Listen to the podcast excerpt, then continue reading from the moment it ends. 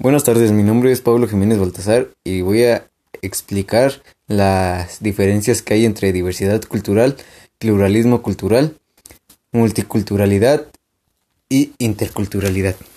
En primera, la diversidad cultural es un principio que reconoce y legitima las diferencias culturales entre diversos grupos humanos, así como la existencia, la convivencia e interacción entre diferentes culturas dentro de un mismo espacio geográfico.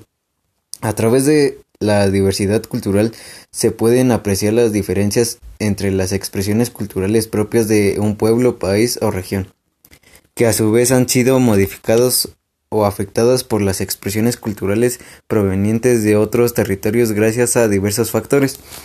Se puede afirmar que la diversidad cultural posee la cualidad de aceptar y compartir de manera recíproca características propias de una u otra cultura en los espacios geográficos en particular. El pluralismo cultural se denomina el sistema en el cual se aceptan, tolera y reconoce la variedad de doctrinas, posiciones, pensamientos, tendencias o creencias dentro de una sociedad. El pluralismo es una de las características más importantes de la democracia moderna entre el mundo, pues supone el reconocimiento de la diversidad y la promoción del diálogo, así como la inclusión, el respeto y la tolerancia hacia el otro, y hacia su derecho no solo por ser diferente, sino también de expresar sus diferencias. De este modo, el pluralismo es un concepto sobre el cual se asienta el principio de la coexistencia pacífica en la sociedad. Ahora es turno de la interculturalidad y la multiculturalidad. En primera, son dos conceptos ligados entre sí. La multiculturalidad predica la diversidad cultural incluyendo la interculturalidad. La interculturalidad se refiere específicamente a la interacción e intercambios entre estos diferentes grupos y comunidades. ¿Qué es la interculturalidad? Se refiere a las relaciones de intercambio y comunicación igualitarias entre grupos culturales que diferentes en atención a criterios como etnia, religión, lengua o nacionalidad.